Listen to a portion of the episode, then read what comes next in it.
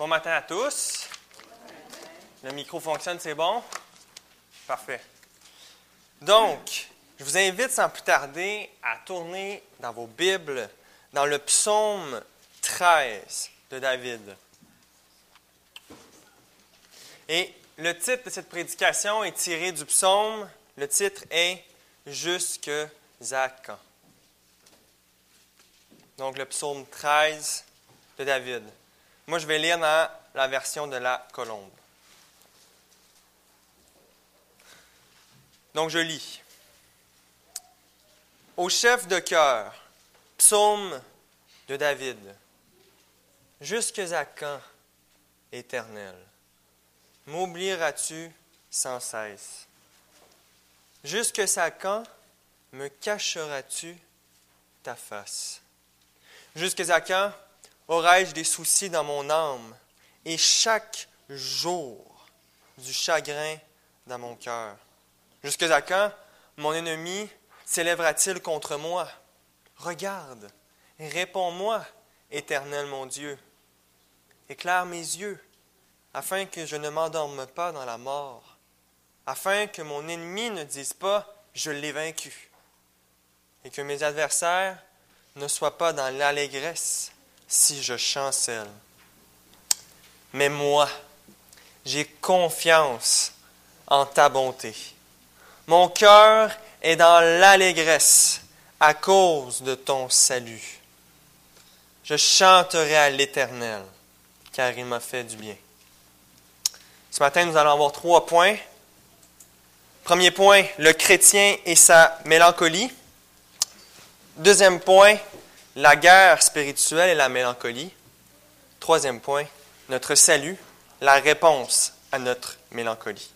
Prions.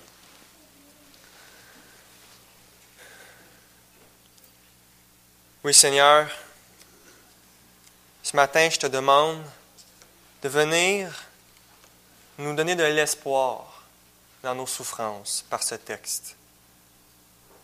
Oui, Seigneur, c'est toi qui as inspiré ce psaume et tu euh, le veux pour ton peuple. Seigneur, je te prie que par ton Esprit Saint, tu puisses nous réconforter. Oui, Seigneur, j'ai absolument rien en moi-même qui puisse réconforter euh, les gens, qui puisse les convaincre de ton amour et de ta grâce. Seulement ta parole, utilisée par ton Esprit Saint, peut le faire. C'est donc à toi, Saint-Esprit, que je demande de venir bénir l'épouse de Jésus-Christ. Oui, Seigneur, agis en nous ce matin. Manifeste ta gloire. Sois avec nous. Parle à ton peuple par ta parole, Seigneur. En Christ. Amen.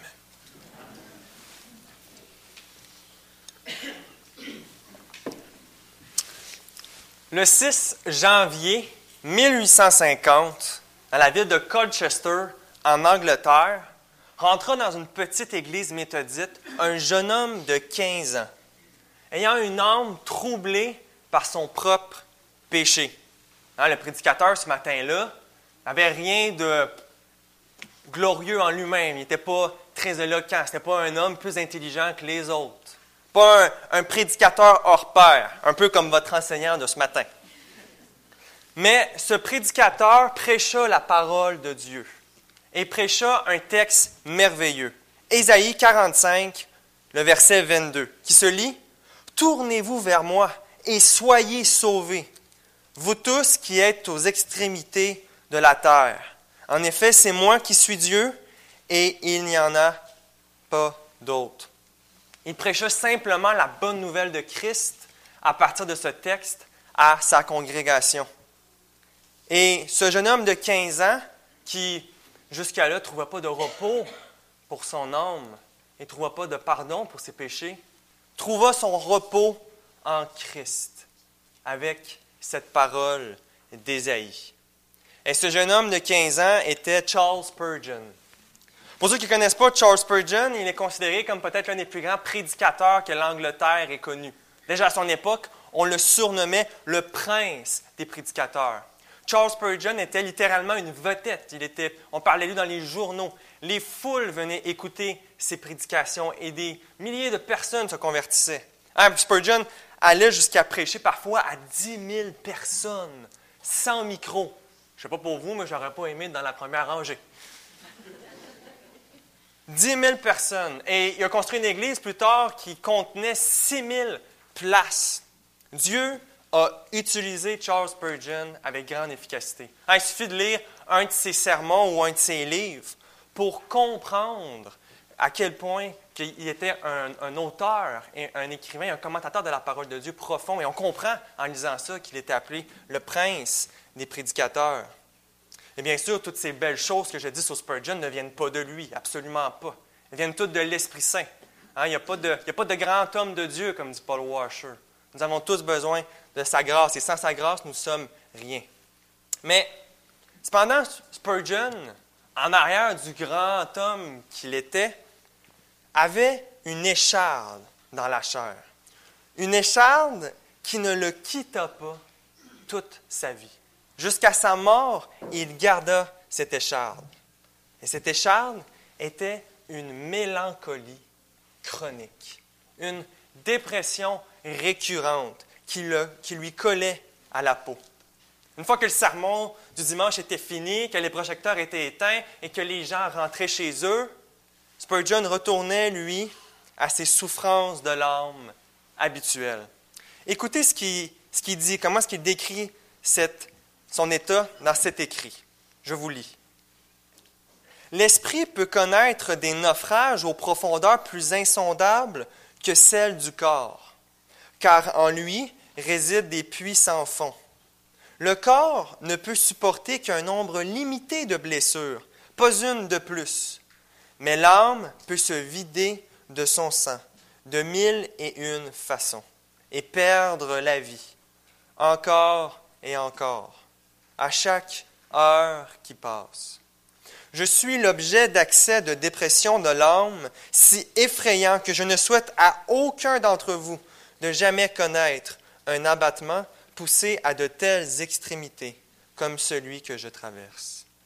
À mes yeux, je ne vois rien que la constitution humaine puisse sur terre endurer qui soit comparable au désespoir et à un esprit abattu. Celui qui maintenant énonce faiblement ces paroles sait en lui-même, bien plus qu'il n'aimerait ou n'oserait le dire, toutes les abîmes de son angoisse intérieure.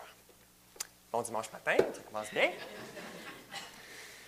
Mais parfois, la vie chrétienne est merveilleuse, elle est belle. Hein? Dans le dernier chant qu'on a chanté, hein?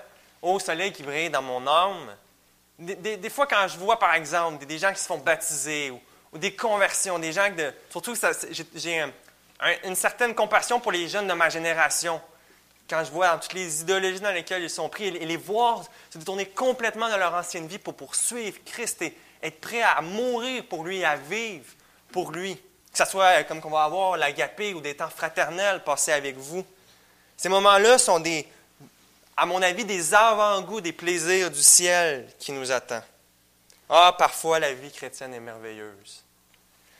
Mais parfois, oh, comme nous peinons sur notre croix, sous notre croix. Chacun d'entre nous a des degrés et des fréquences diverses. Nous expérimentons la tristesse de l'âme.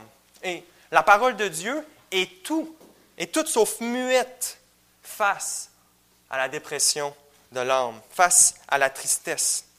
Hein, nous voyons bon nombre d'exemples dans les Écritures de personnes déprimées, exprimer leur plainte à Dieu. C'est Rob Brockman qui va dire que plus de la moitié des psaumes sont des psaumes de lamentation, que ce soit pour un péché ou pour un ennemi d'Israël qui gagne, pour quoi que ce soit?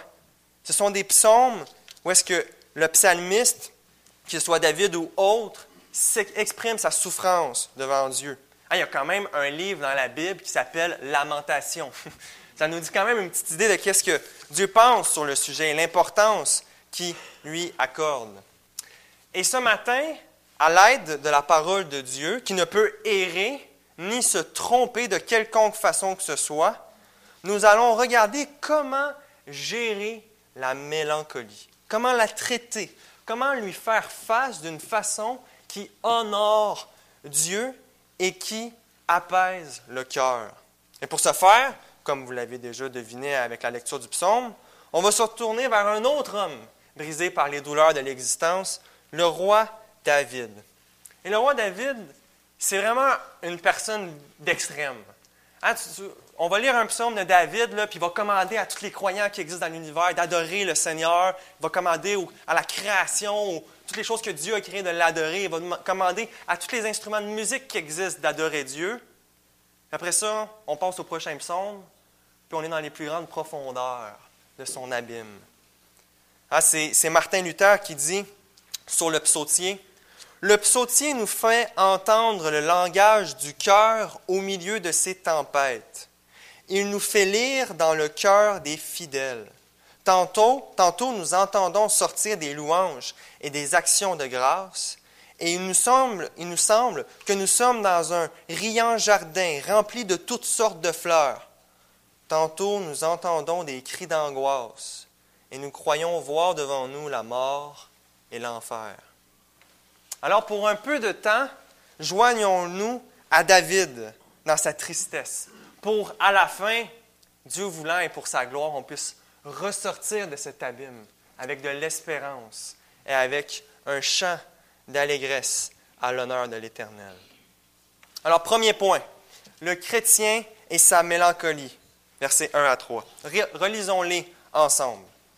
Au chef du cœur, psaume de David. Jusque à quand, Éternel, m'oublieras-tu sans cesse? Jusque à quand me cacheras-tu ta face? Jusque à quand aurai-je des soucis dans mon âme et chaque jour des chagrins? Je veux que vous arrêtiez un instant pour penser au fait que ces paroles qu'on vient de lire sont, oui, les paroles de David, premièrement, dans ses émotions et dans sa peine. Mais ultimement, la foi chrétienne confesse que ces paroles ont une origine plus grande et plus haute que David. Dieu lui-même. Ces trois versets-là sont inspirés au même titre que les évangiles, au l'épître aux Romains. Hein, dans Marc 12, Jésus va citer le psaume 110 et va dire que David a écrit poussé par l'Esprit de Dieu. Dans, le, dans Jean 10, Jésus recite encore un autre psaume, le psaume 82, et il l'utilise pour montrer que les Écritures, donc inclus ce psaume-là, ne peuvent être brisées. Et c'est l'opinion, oui, bien sûr, de notre Seigneur Jésus, mais de tous les apôtres et de tous les Juifs et de toute l'Église dans son entièreté, que ces trois versets viennent de Dieu, ultimement. Cette phrase qui dit en gros au Seigneur, Où te caches-tu? Seigneur, pourquoi laisses-tu cela m'arriver? Viennent premièrement du même Seigneur. Car le Seigneur sait que ses enfants vont souvent se poser la question dans leur pèlerinage terrestre. Quel grand Dieu d'amour nous avons. Quel grand Dieu infini en compassion et tellement compréhensif de notre état dans une création corrompue par le péché. Quel grand Dieu nous avons en Jésus-Christ. Psaume 103, verset 13 à 14. Comme un père a compassion de ses enfants, l'Éternel a compassion de ceux qui le craignent, car il sait de quoi nous sommes formés. Il nous connaît. Il connaît, il connaît mieux nos défaillances, nos péchés qu'on les connaît nous-mêmes. Il se souvient que nous sommes poussière. Dieu n'est pas surpris quand la plainte face à à nos difficultés, à nos souffrances arrivent et les conséquences de la chute sur nos vies. Non, il nous donne par ce psaume justement une façon, un moyen d'amener nos afflictions à son trône de grâce. C'est Jean Calvin qui va dire sur les psaumes, Il n'est pas un livre par le moyen duquel nous puissions être formés à la prière mieux que par celui-là. Donc, commençons à regarder précisément ce qui afflige David. Premièrement, ce qui afflige David, le verset 2 nous dit, c'est qu'il a l'impression que Dieu l'a oublié. Car en effet, ici David là, il n'est pas en train de dire que dans les faits, Dieu fait de l'amnésie. Hein. Dire ça de David, je vous donne un exemple, ça serait, comme euh, si ma femme passerait un temps difficile et que je dirais, mon amour, ça va pas bien dans ta foi, on va prendre un, temps pour prier ensemble, puis, puis chercher la face de Dieu jusqu'à temps qu'il nous réponde. Et qu'on se met à prier et que ma femme, du plus profond de ses souffrances, dit à Dieu, Où es-tu, Seigneur? Pourquoi est-ce que tu n'es pas là? Et que là, moi, je l'arrête, je dis, Qu'est-ce que tu viens de dire, là? Minute, momoute, là. Euh, Barbara, tu ne sais pas que Dieu est omniprésent? Dieu, Dieu est partout dans l'espace. Euh, je pense qu'on va devoir passer un petit temps à lire la systématique d'Hermann Bavinck ou les puritains ou les pères de l'Église pour refaire un peu ta doctrine de Dieu, parce qu'à ce moment-là, c'est de l'hérésie ce que tu dis. Évidemment, vous riez parce que ma réaction est complètement absurde. Parce que ma femme, en disant ça, n'est pas en train de me faire un énoncé doctrinale sur sa compréhension de la présence divine dans l'espace. Elle est en train de me dire qu'elle se sent abandonnée par Dieu, qu'elle a l'impression que, que, Dieu ne la regarde plus, que Dieu n'est plus là dans sa vie, n'est pas devenue en un instant soudainement une hérétique. Je connais ma femme, elle a une bonne théologie, c'est une des raisons pourquoi je l'ai mariée aussi également. Mais je sais qu'elle dit cela, non pas de façon littérale, mais qu'elle utilise ce langage pour exprimer sa souffrance. Et c'est exactement ce que David fait ici. Quand il dit Jusque à quand, éternel, m'oublieras-tu sans cesse Il n'est pas en train de nier l'omniscience de Dieu, ou même de dire que Dieu abandonne réellement ses enfants. Non, il veut simplement exprimer qu'il se sent oublié de Dieu et abandonné par Dieu. Donc, si David a le droit de dire à Dieu qu'il se sent abandonné par ce dernier, nous avons le droit aussi de le faire. Et là, quelqu'un pourrait m'objecter et me dire Oh, minute. C'est bien beau le message dépressif à matin, là, mais le Seigneur, c'est quand même lui qui a créé le ciel et la terre. C'est le Dieu trois fois saint. Je trouve la manière d'y parler comme ça un peu, Seigneur, euh, pourquoi m'as-tu oublié? Je trouve que ça manque un peu de respect et un peu de crainte. sais, pourquoi lui dire, Seigneur, pourquoi tu nous oublies quand on sait qu'il ne nous oublie pas? Et ça peut être un truc un peu instinctif et même mené par, la crainte de Dieu. Et je, suis d'accord dans un certain point que ce genre de langage ne doit pas être dans les mains de n'importe qui. C'est un peu comme un, une arme à feu, je pourrais dire ça comme ça. Hein, par exemple, un incroyant pourrait prendre un langage similaire et rire de Dieu, se moquer de Dieu, bafouer la gloire de l'Éternel et bafouer le nom du Seigneur.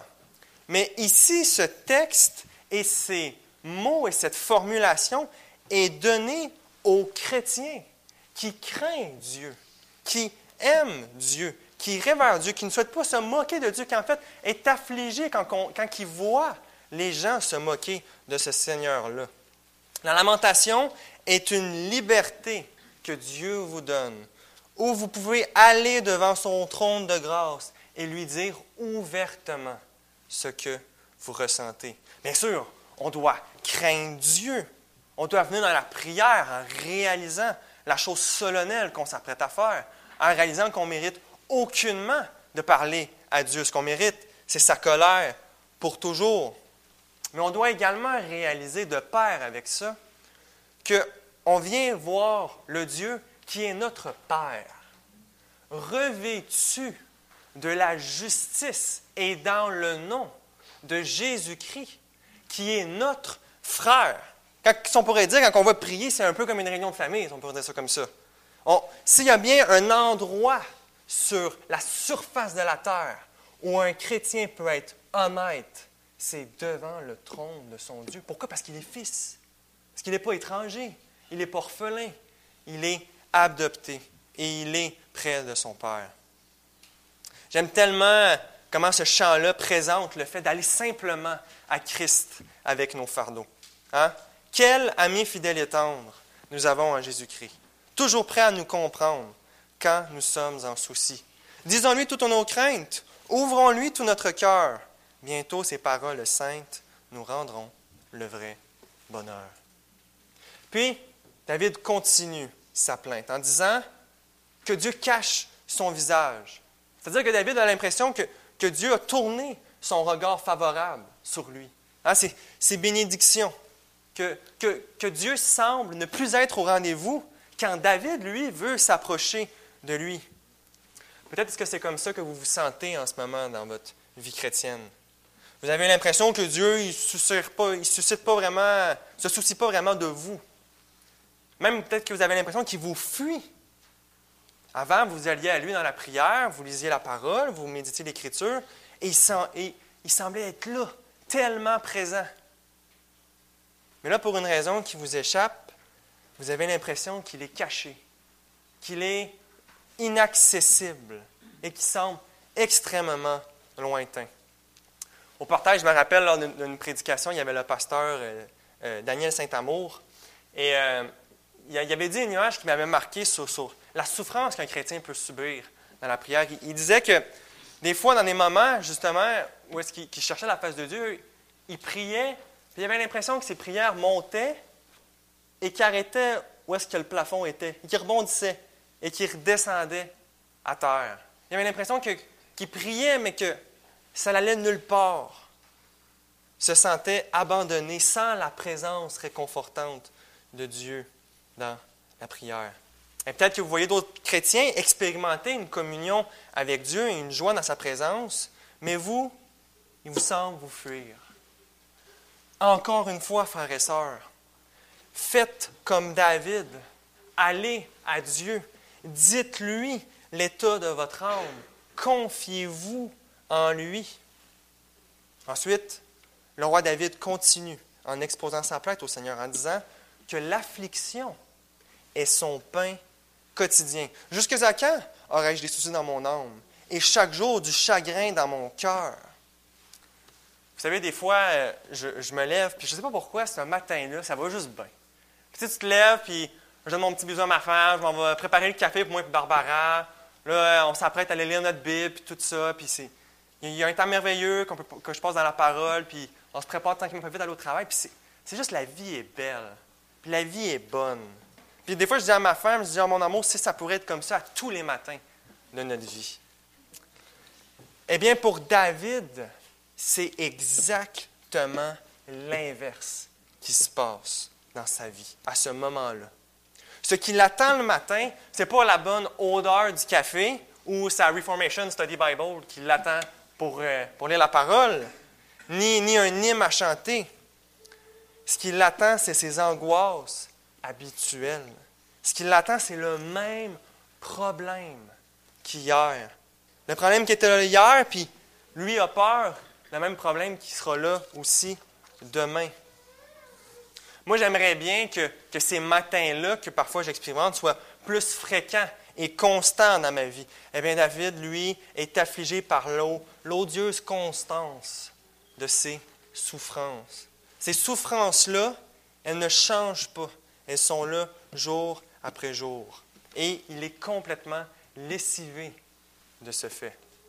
Il dit au Seigneur, de façon résumée, quand est-ce que tu vas me répondre, Seigneur? Combien de temps ça va durer encore? Est-ce que ça va finir par partir un jour? Un jour, me délivreras-tu? Il dit, jusque à quand? Il est fatigué d'attendre. Et là, quelqu'un m'objecterait peut-être une deuxième fois là, en disant David, là, il a besoin d'encouragement un peu. Hein, il devrait lire, par exemple, l'épître de Paul aux Philippiens. Oui, OK, dans mon exemple, l'épître existe, même je sais que ça pas été écrit en même temps. Il dit pourrait lire l'épître aux Philippiens où est-ce que, le Seigneur exhorte par l'apôtre Paul à toujours se réjouir en lui. David ne devrait pas être comme ça, l'esprit abattu. Il devrait se réjouir un peu, avoir, se mettre un sourire dans le visage. Bien, je ne pense pas que dans les Écritures, le fait d'avoir une joie fondée sur Dieu et ses promesses est nécessairement en contradiction avec le fait de ressentir parfois une réelle tristesse et souffrance. Ah, c'est John Piper qui illustre ce point-là en racontant comment est-ce qu'il s'est senti lorsqu'il a appris le décès de sa mère. Eh bien, évidemment, la première chose qui est arrivée, c'est qu'il a commencé à pleurer. Des larmes d'amertume, de, tristesse face à ça. Mais au milieu de ces larmes de tristesse, il dit, il dit j'avais d'autres larmes, d'une autre nature, des larmes de joie. Parce que sa mère était chrétienne. Et il savait que sa mère était auprès du Seigneur. Et qu'en ce moment même, lorsque lui se lamentait sur la terre, elle, elle expérimentait une gloire que lui n'a jamais expérimenté un seul instant sur cette terre. Donc Piper disait que dans mon cœur, les deux émotions étaient là. Elles n'étaient pas en contradiction. Elles se mélangeaient. Des fois, une était plus forte que l'autre, mais les deux étaient là. Une autre image qui donne, qui, peut aider, c'est l'exemple d'un rocher en plein milieu de la mer. Et ce rocher dépasse les eaux. Et ce rocher pourrait représenter la joie chrétienne. Et les eaux autour représenteraient les afflictions. Et de temps en temps, la mer s'agite et les afflictions vont sur le rocher et parfois camouflent le rocher. Mais le rocher est tout le temps là. Et quand, que les, quand les eaux se retirent, le rocher rejaillit. C'est comme ça que John Piper comprend en même temps la permission d'être triste et de se lamenter quand ça ne va pas, et en même temps toujours se réjouir. C'est que l'un n'empêche pas l'autre. Oui, on est triste, mais on a au fond de nous une conviction joyeuse que Dieu règne quand même et que Dieu est quand même souverain. Oui, là, ça fait mal, mais on a une conception théologique du monde. On sait que ça ne durera pas pour toujours. On dit, on sait qu'un jour, on va être racheté.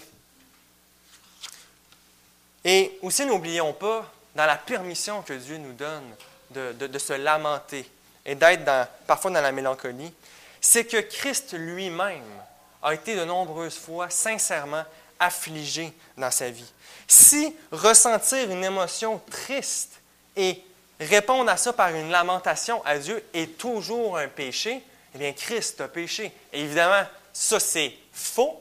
Donc, ça veut dire que ce n'est pas, parce qu'on se lamente, ce pas parce qu'on est affligé par quelque chose qu'automatiquement, on est dans l'erreur et qu'on a besoin d'aller à la repentance. Donc, allons à Dieu dans la prière pour lui exprimer l'état de notre cœur. Vous vous disiez peut-être, mais pourquoi aller à lui dans la prière quand ça ne va pas? Parce qu'il sait déjà que ça ne va pas. Il sait que je suis en peine. Il sait que mon cœur est affligé. Alors pourquoi, en plus de tout ça, me demande-t-il d'aller à lui? Parce que confier à Dieu nos fardeaux dans la prière, c'est cesser de les porter nous-mêmes. 1 Pierre 5, versets 6 à 7.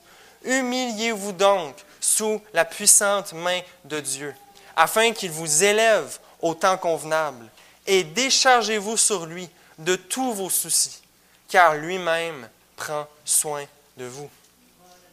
Qu'est-ce qui nous invite Pierre à faire si ce n'est pas la lamentation, à aller à Dieu et se décharger devant le Seigneur de tout ce qui nous afflige, de tous les fardeaux qu'on porte et qu'on accumule? Matthieu 11, verset 28. Venez à moi, vous tous qui êtes fatigués et chargés. il n'appelle pas euh, du monde euh, qui marche comme ça en étant heureux. Non, non. Il appelle les chargés et les fatigués à venir à lui. Et je vous donnerai du repos. Ce repos s'acquiert par apprêter de porter nos fardeaux tout seuls et les mettre aux pieds de Christ. Et comment est-ce qu'on fait ça? On le fait par la prière en s'en remettant à lui, en criant à lui. Et nous arrivons à notre deuxième point. La guerre spirituelle et la mélancolie, versets 3 et 5. Je lis. Jusqu'à quand mon ennemi s'élèvera-t-il contre moi? Regarde, réponds-moi, éternel mon Dieu. Éclaire mes yeux afin que je ne m'endorme pas dans la mort, afin que mon ennemi ne dise pas, je l'ai vaincu, et que mes adversaires ne soient pas dans l'allégresse si je chancelle. Maintenant, on commence à voir de plus en plus clair qu'est-ce qui se passe dans la vie de David à ce moment-là. Quelles sont la nature de ses afflictions? Quelles sont ses causes? C'est clair, il est pourchassé par des ennemis qui veulent sa mort. Armand de Mestral, dans son commentaire sur les psaumes, dit Le docteur Engstenberg caractérise très bien ce psaume en disant que c'est la prière d'un fidèle abattu par une souffrance prolongée et près de tomber dans le désespoir. On peut donc penser que le psalmiste le composa dans les derniers temps des persécutions de Saul, époque à laquelle les livres historiques nous le montrent assez découragé en disant Certes, je périrai un jour par les mains de Saul. Ne vaut-il pas mieux que je me sauve au pays des Philistins? 1 Samuel 27, verset 1. Donc, David a un chagrin, une chose qui ne part pas, qui est liée à des gens qui lui veulent du mal. Et peut-être que vous aussi, vous êtes chagriné par des gens autour de vous, autour de vous qui vous veulent du mal.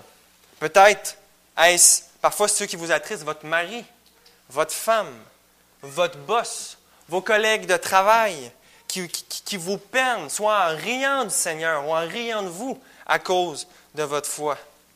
Hein, peut-être que c'est comment se comportent vos petits-enfants. Peut-être que vous les voyez s'éloigner du Seigneur. Peut-être que c'est votre, votre famille qui ne veulent pas se repentir et que même si vous leur partagez l'Évangile, ça ne leur intéresse pas. Il y a mille et une choses qui leur intéressent plus que de croire en notre doux Seigneur Jésus-Christ. Et peut-être que qu'est-ce qui vous afflige, c'est juste ce monde qui est en rébellion contre Christ. Ce monde qui se rit de notre Sauveur. Et voir les hommes comploter contre Dieu et contre son, oin vous afflige. Et voir les hommes, hein, les, les, pays talibans de ce monde tuer les chrétiens. Ah, comme qu'on peut se lamenter et être déprimé d'un coup en voyant toutes ces choses qui se passent sur la terre. Et peut-être votre mélancolie est-elle due aussi à l'attaque d'un ennemi encore plus grand, à notre ennemi ultime peut-être pourrait-on dire, le diable, aiguisé et plus redoutable. N'oublions pas ce que l'Écriture nous dit à son sujet. Soyez sobres, veillez. Votre adversaire, le diable, rôde comme un lion rugissant, cherchant qui il dévorera en lisant le livre de C.S. Lewis, Tactique du diable, avec les frères et sœurs de l'Église, que j'ai réalisé à quel point, dans comment est-ce que je vois la vie chrétienne, à quel point que j'oublie la guerre spirituelle qui se passe en ce moment. Hein, nous autres, on, lit le Nouveau Testament, puis là, on voit plein de gens, euh, dans les émotions, on voit plein de gens se faire posséder, puis les, démons se faire chasser, puis on voit beaucoup d'activités démoniaques. Hein. on, voit Satan personnifié parler à Jésus. Puis là, on dirait qu'on n'en parle plus, puis on a l'impression que les démons sont en break depuis 2000 ans, puis qu'ils sont là, puis ils se croisent les doigts. Non, non, non, non. Ils sont actifs. On croit en tant qu'Église euh, qu'on est, dans le millénium en ce moment, mais le, millénium, implique que Satan est lié, mais dans le livre d'Apocalypse, ça dit que Satan est lié dans le sens qu'il ne peut plus empêcher les nations comme entièreté de croire en Christ. Ça ne veut pas dire qu'il est plus actif et qu'il est plus là pour affliger les chrétiens et tenter ceux qui ne croient pas au Seigneur. Oh non, ils sont bien actifs et connaissent le cœur tortueux des hommes. Éphésiens 12, Éphésiens 6, versets 12 à 13. Car nous n'avons pas à lutter contre la chair et le sang, mais contre les dominations, contre les autorités, contre les princes de ce monde de ténèbres, contre les esprits méchants dans les lieux célestes. C'est pourquoi prenez toutes les armes de Dieu, afin de pouvoir résister dans le mauvais jour et tenir ferme après avoir tout surmonté. De penser à ça, ça me fait penser à une histoire de Martin Luther qui euh, s'en allait à, la diète de Worms. Donc, la diète de Worms, c'est quand le clergé catholique a appelé Martin Luther à se repentir de ses écrits et à se soumettre à l'autorité du Saint Magistère de Rome, le pape, et à la tradition de l'Église catholique, et donc d'arrêter d'enseigner ces choses-là et de réaliser qu'il est dans l'erreur et qu'il prend les Écritures comme ça et veut les interpréter et oublie l'autorité de la Sainte Église catholique romaine dans l'interprétation des Écritures. Et Luther, lors de cette diète, demande d'avoir une nuit pour y réfléchir avant de donner sa réponse. Et dans cette nuit-là, où est-ce qu'évidemment il l'a passé à prier, à chercher Dieu, pendant ce qu'il priait, il dit qu'il raconte qu'il sentait la présence de l'ennemi dans la pièce à côté de lui. Que ça, devenait tellement tangible, qu'il se sentait tellement oppressé, sentait tellement ces tentations de, céder à la peur et à la lâcheté face au vrai évangile. Donné, Luther était tellement tanné, il a pogné un chandelier et il l'a garoché à l'autre bout de la pièce. On m'a dit Laisse-moi tranquille, va-t'en. Ça me fait rire comment est-ce que Luther était intense avec le, fait de, combattre Satan, d'être conscient qu'être chrétien, c'est de combattre le royaume de l'ennemi. À Luther, par exemple, dans ses conseils sur la prière qu'il donnait, il donnait le, fameux conseil de prier à haute voix. Et pour ça, Luther donnait deux raisons. La première qui fait du sens et la deuxième qui est un peu drôle. La première, c'est que Luther disait que quand on prie dans notre tête, on n'est pas concentré. Puis que là, nos, pensées s'en vont à gauche puis à droite. Il dit, il dit quand je m'approche de Dieu puis je veux parler au Dieu saint, je, m'adresse à haute voix pour que mon esprit puisse être concentré sur une requête après l'autre. Et la deuxième raison pourquoi il priait à haute voix, c'est parce qu'il dit Satan n'est pas omniscient. Fait que si moi je prie dans mes pensées, il n'entend pas ce que je dis. Mais je veux qu'il entende ce que je dis. Parce qu'il disait que Satan était, euh, en anglais, a defeated fool. un, fou défait, vaincu. il disait qu'il voulait que Satan entende jour après jour la défaite qui lui est sienne à la croix. Ah, c'est juste, juste, drôle de voir à quel point les réformateurs étaient conscients de ce qui se passait lors de la réforme et qui savaient que l'ennemi était contre eux et était à leur trousse. Et Satan va se mettre à la trousse de quiconque cherche à détruire son royaume et quiconque cherche à faire avancer le royaume de Dieu. Que ce soit en mortifiant son péché personnel, en priant les uns pour les autres, en partageant l'Évangile, en cherchant la piété, en cherchant l'unité, Satan va être après vous dans chacune de ces choses. Et peut-être que votre mélancolie est causée par lui. Alors n'oubliez pas de prier à Dieu, comme on a vu dans Notre Père, de nous délivrer du malin. Sachons qu'on a un, ennemi. Et comme, comme dit David dans le psaume, David a peur de, de, voir son ennemi se réjouir sur lui, sur le fait que lui chancelle et qu'il tombe. Mais oh, nous avons, oui, une guerre, mais une guerre déjà vaincue d'avance. Si vous appartenez à Jésus-Christ, peut-être que Satan vous affligera ici-bas, mais il ne peut pas vous ôter de la main de Dieu. Si vous avez l'Esprit de Dieu en vous, vous persévérez jusqu'à la fin. Romains 8, versets 35 à 39. Qui nous séparera de l'amour de Christ? Serait-ce la tribulation, ou l'angoisse, ou la persécution, ou la faim, ou la nudité, ou le péril, ou l'épée? Selon qu'il est écrit, c'est à cause de toi qu'on nous met à mort tout le jour, qu'on nous regarde comme des brebis destinées à la boucherie. En pensant, ça c'est une lamentation. Hein? Mais dans toutes ces choses, nous sommes plus que vainqueurs par celui qui nous a aimés, car j'ai l'assurance que ni la mort, ni la vie, ni les anges, les dénominations, ni les, dominations. Donc, ça fait référence à ce qu'il dit dans, aussi dans Éphésiens 6, c'est en train de parler de Satan et ses légions d'anges déchus. Ni les dominations, ni les choses présentes, ni les choses à venir, ni les puissances, ni la hauteur, ni la profondeur, ni aucune autre créature ne pourra nous séparer de l'amour de Dieu manifesté en Jésus-Christ notre Seigneur. En passant, c'est tellement un texte qui montre qu'on ne peut pas perdre le salut. Je ne veux, pas, veux pas faire de, controverse si vous, personnellement, vous avez une opinion différente, mais Paul, il prend son temps d'essayer de réfléchir à n'importe quoi qui pourrait vous ôter de la main du Seigneur. Puis là, après, après coup, après coup, après coup, après coup, après coup, il n'y a rien qui peut nous ôter, mais nous, on pourrait sauter de la main du Seigneur. Ça ne fait pas vraiment de sens. Il est en train de parler de toutes les créatures qui existent. Bon, ça, c'était mon, la période calviniste. Je reviens au texte. Nous arrivons maintenant à notre troisième point, notre salut, la réponse à notre mélancolie. Mais là, on a vu OK, oui, la parole nous permet de nous lamenter à Dieu lorsque ça ne va pas. Que Dieu a inspiré des paroles qui, montrent une profonde affliction. OK, en plus de ça, on a un ennemi qui est après nous, qui est à nos trousses. Et on vit dans un monde qui est hostile à Christ. Jésus nous a dit qu'on allait rester dans le monde parce qu'il prend son Père? Je ne peux pas les enlever du monde, mais de les préserver dans le monde. Alors, quoi faire pour se remonter le moral? Quoi se rappeler pour retrouver du courage? À quoi penser pour retrouver la joie? La joie que David, lui, avait avant, pour retrouver cette joie perdue.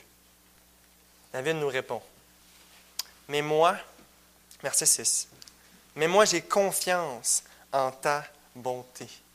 Mon cœur est dans l'allégresse à cause de ton salut. Je chanterai à l'Éternel, car il m'a fait du bien. David commence par confesser la bonté de Dieu qui est toujours présente, peu importe ce qui arrive. Peu importe dans quelle situation vous vous trouvez, la bonté de Dieu vous accompagne. Psaume 100, verset 5. Car l'Éternel est bon, sa bonté dure à toujours et sa fidélité de génération en génération. Ah, cette vérité-là est comme un roc sous vos pieds qui vous soutient. La bonté de Dieu, même si tout dans vos circonstances vous fait à croire que c'est exactement le contraire, la bonté de Dieu est avec vous à tous les matins. Elle vous suit dans n'importe quelle pièce que vous rentrez, dans n'importe quel meeting difficile que vous avez. Dieu ne vous abandonne jamais. Ce verset-là est vrai en tout temps. Mais comment savoir que Dieu est bon? Quelle, y a-t-il une preuve irréfutable de son amour pour nous? Oui. Et c'est le deuxième élément que David mentionne. Le salut qu'il a opéré par la mort et la résurrection de son Fils, Jésus-Christ. David dit, Mon cœur est dans l'allégresse. Pour quelle raison? Est-ce que mes ennemis sont tout, d'un coup sont disparus? je ne suis plus obligé de me cacher dans mes grottes là, pendant que les soldats de Saül veulent me tuer? Sa réponse, c'est à cause de ton salut. Chrétien, je n'ai pas quelque chose de plus grand pour vous, pour vous encourager ce matin. Je n'ai pas une, vérité plus merveilleuse à vous montrer que Christ et que Christ crucifié et toutes les promesses de Dieu que cela implique pour vous. Vous savez, pour ceux qui ne savent pas, moi et ma femme, euh, on travaille chez Groupe Thomas Marine. C'est une compagnie de bateaux. Et ma femme est réceptionniste là-bas, et moi, mon poste là-bas, c'est explicateur de bateaux. Et oui, ça existe comme travail. En gros, mon, travail, quoi ça consiste? Ça consiste à, quand les clients ont été voir le vendeur, ont acheté leur embarcation, quand ils viennent chercher leur embarcation, c'est moi qui étais avec eux. Puis là, je fais le tour de l'embarcation. Je leur explique comment si ça, ça, ça fonctionne, à quoi ça sert piton-là, puis si, comment tenir leur, bateau, etc. Et euh, des, fois, quand ça se passe un peu mal, soit, mettons, qu'il arrive, puis qu'il y a une des pièces qu'il avait commandées qui n'était pas là, ou que ça s'est pas bien passé avec le vendeur, ou quoi que ce soit, j'essaye de, faire un peu d'humour pour détendre l'atmosphère, puis regagner un peu leur sourire pour qu'ils partent de Thomas Marine et aient une belle image de l'entreprise. Souvent, la, joke que, je le fais, là, je suis plate, je fais tout le temps les mêmes jokes. C'est, euh, admettons qu'il y a un client qui vient chercher une chaloupe, une petite chaloupe de 12 pieds, ou un client qui vient chercher un bateau de pêche euh, simple. mettons dans, dans, le coin de 60 000, qui est évidemment beaucoup d'argent, mais je vous dirais, dans le monde du bateau, c'est, pas grand-chose. Je, fais toujours exprès de dire, bon, vous pouvez me suivre, on va aller voir votre bateau. Je fais toujours exprès de les amener dans la cour, puis je m'arrête devant un, un gros crown line de 30 pieds avec deux gros moteurs 300 force qui vaut genre 300 000. Puis je leur dis, c'est bien lui, hein, c'est ça. Puis là, évidemment, il dit, oh oui, c'est lui, c'est lui, on va partir avec lui, tout ça. Bien, parfois, on vient à Dieu, puis, euh, excusez-moi l'analogie, on, on veut juste avoir notre chaloupe. On n'est pas intéressé vraiment par quelque chose de plus grand. Mais Dieu, lorsqu'on vient à lui, David est venu pour être délivré de ses ennemis, pour, que son mal-être mais qu'est-ce que Dieu lui a donné à la place? Son salut. C'est ça qu'il lui a rappelé. Dieu, si je pourrais dire, désolé encore d'utiliser l'analogie un peu quétaine, mais Dieu lui donne le gros cran de de 300 000. Dieu lui donne Christ. Dieu lui donne le pardon de ses péchés. Et David exprime à plusieurs reprises que c'est ça, ultimement, son bonheur, que c'est ça, ultimement, son refuge. Psaume 32, versets 1 à 2. Heureux celui à qui la transgression est remise, à qui le péché est pardonné. Heureux l'homme à qui l'Éternel n'impute pas l'iniquité. Verset que d'ailleurs l'apôtre Paul utilise dans Romains 4 pour prouver qu'on est justifié par la grâce seule et par aucune œuvre préalable. Au milieu de votre désarroi, regardez à la croix. Regardez à Christ regardez à ce mystère, comme qu'on avait déjà vu, de son amour pour vous.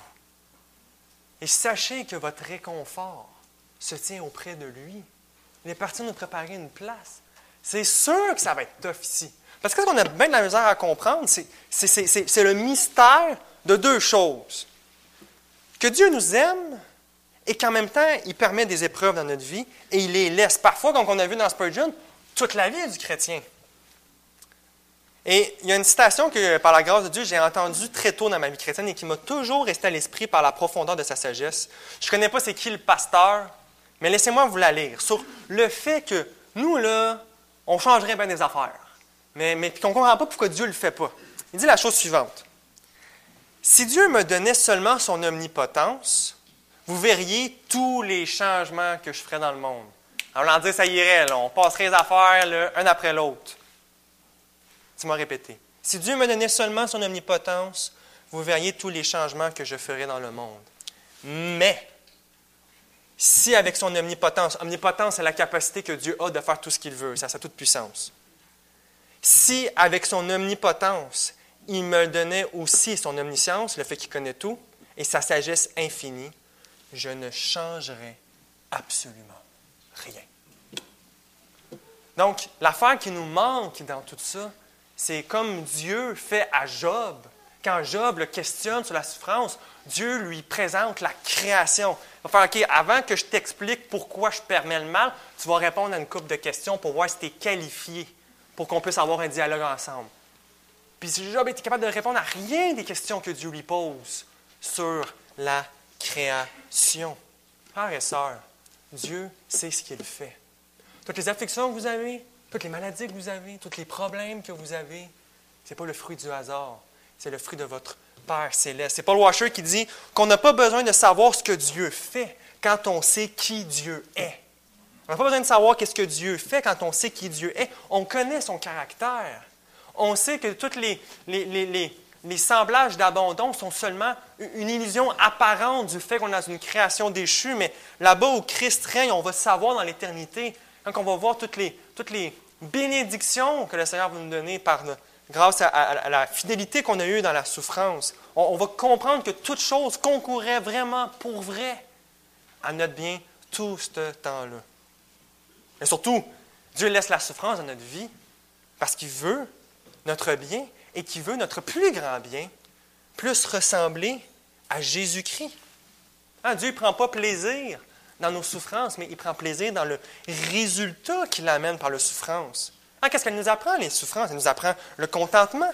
Elle nous délivre. La souffrance nous délivre des plaisirs trompeurs de ce monde, alors que, que les hommes sont voués à être esclaves de tout ce qui attire leur œil. Nous, ou le saint, lorsqu'il est déprimé en voyant la vanité des choses de ce monde, Dieu le protège de s'en aller là-dedans, d'aller se vautrer dans les péchés mondains. la, souffrance nous éloigne de l'idolâtrie, parce qu'on réalise que toute chose est faux Dieu et qu'il y a un seul vrai Dieu. On se tourne vers Dieu. La souffrance nous empêche d'oublier Dieu. Ah, c'est, euh, je dépasse un peu mon temps, mais je veux juste vous dire cet exemple-là. Je lisais un jour la, biographie d'Ian Murray de Jonathan Edwards, qui est euh, un grand théologien et grand philosophe chrétien. Puis euh, Ian Murray racontait un peu la dynamique des familles euh, anglaises qui venaient en Nouvelle-Angleterre, donc aux États-Unis. Puis il expliquait qu'il voyait deux patterns arriver chez les familles qui s'installaient, qui faisaient leur terre, qui commençaient à faire leur ferme. Les familles qu'il y avait beaucoup d'enfants, puis qu'il y avait des bonnes récoltes, on voyait presque pas de piété dans leur foyer. On ne voyait pas de recherche de vraie religion, de vraie communion avec Dieu. Ils se vautraient plus dans des péchés évidents. Et il y avait d'autres types de familles, des familles chrétiennes, qui, eux, perdaient leurs enfants et qui, eux, avaient des mauvaises récoltes et étaient pauvres. Mais MUE nous dit, dans ces familles-là, la sainteté, la piété et la vraie joie céleste régnaient en abondance. Oui, Dieu nous empêche de l'oublier, de vivre notre vie comme s'il n'existait pas et qu'on n'avait pas besoin de lui. Parce que quand on est dans la souffrance et que ça ne va pas, c'est là qu'on va à Dieu, c'est là qu'on va à lui. La souffrance conduit à la prière. Ah, comme, comme, disait Charles Spurgeon, je vais essayer de ne pas trop le moffer en le traduisant en français, j'ai juste des citations en anglais, moi. J'ai appris à embrasser les eaux de l'affliction qui me poussent sur le rocher qui est Christ. C'est le même homme-là qui vous, vous voyez comment il était déprimé, mais il savait que Dieu faisait ça pour son bien. Comment l'Écriture nous décrit le Seigneur Jésus?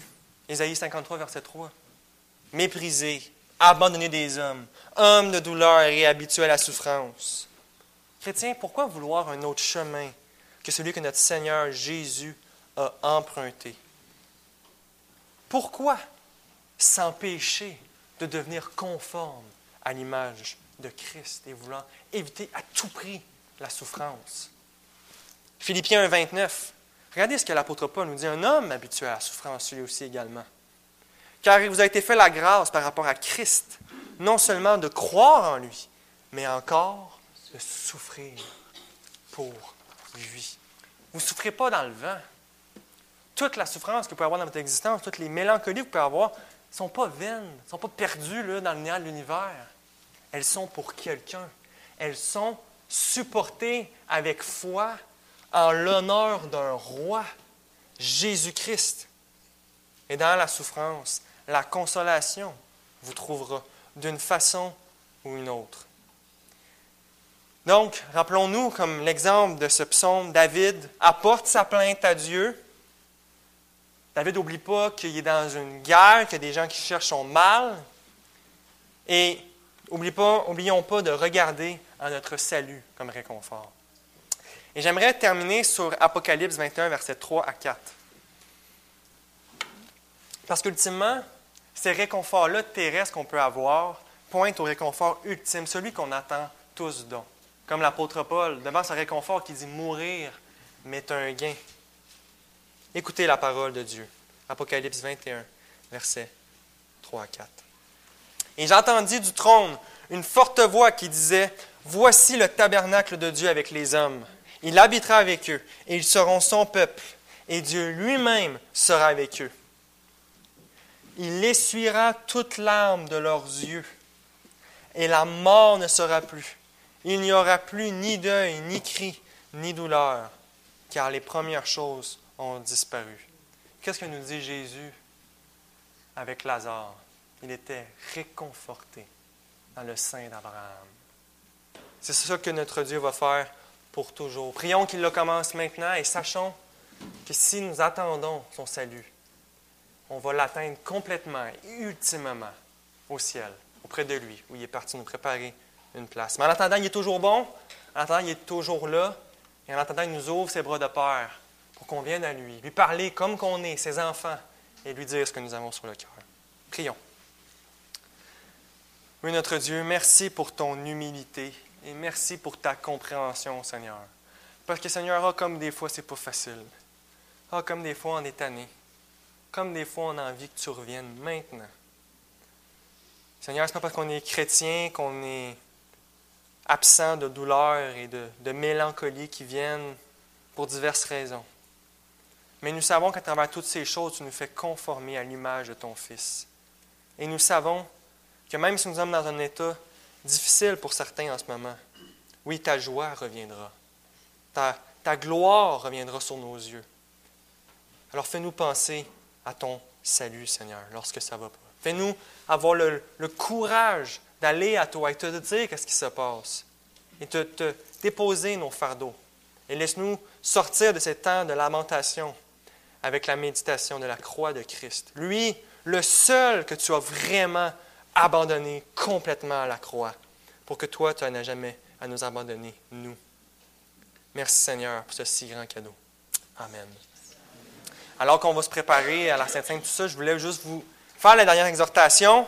Je ne l'ai pas exposé, mais le dernier verset, gardons ça à l'esprit alors qu'on chantera le prochain chant. Je chanterai à l'Éternel, car il m'a fait du bien.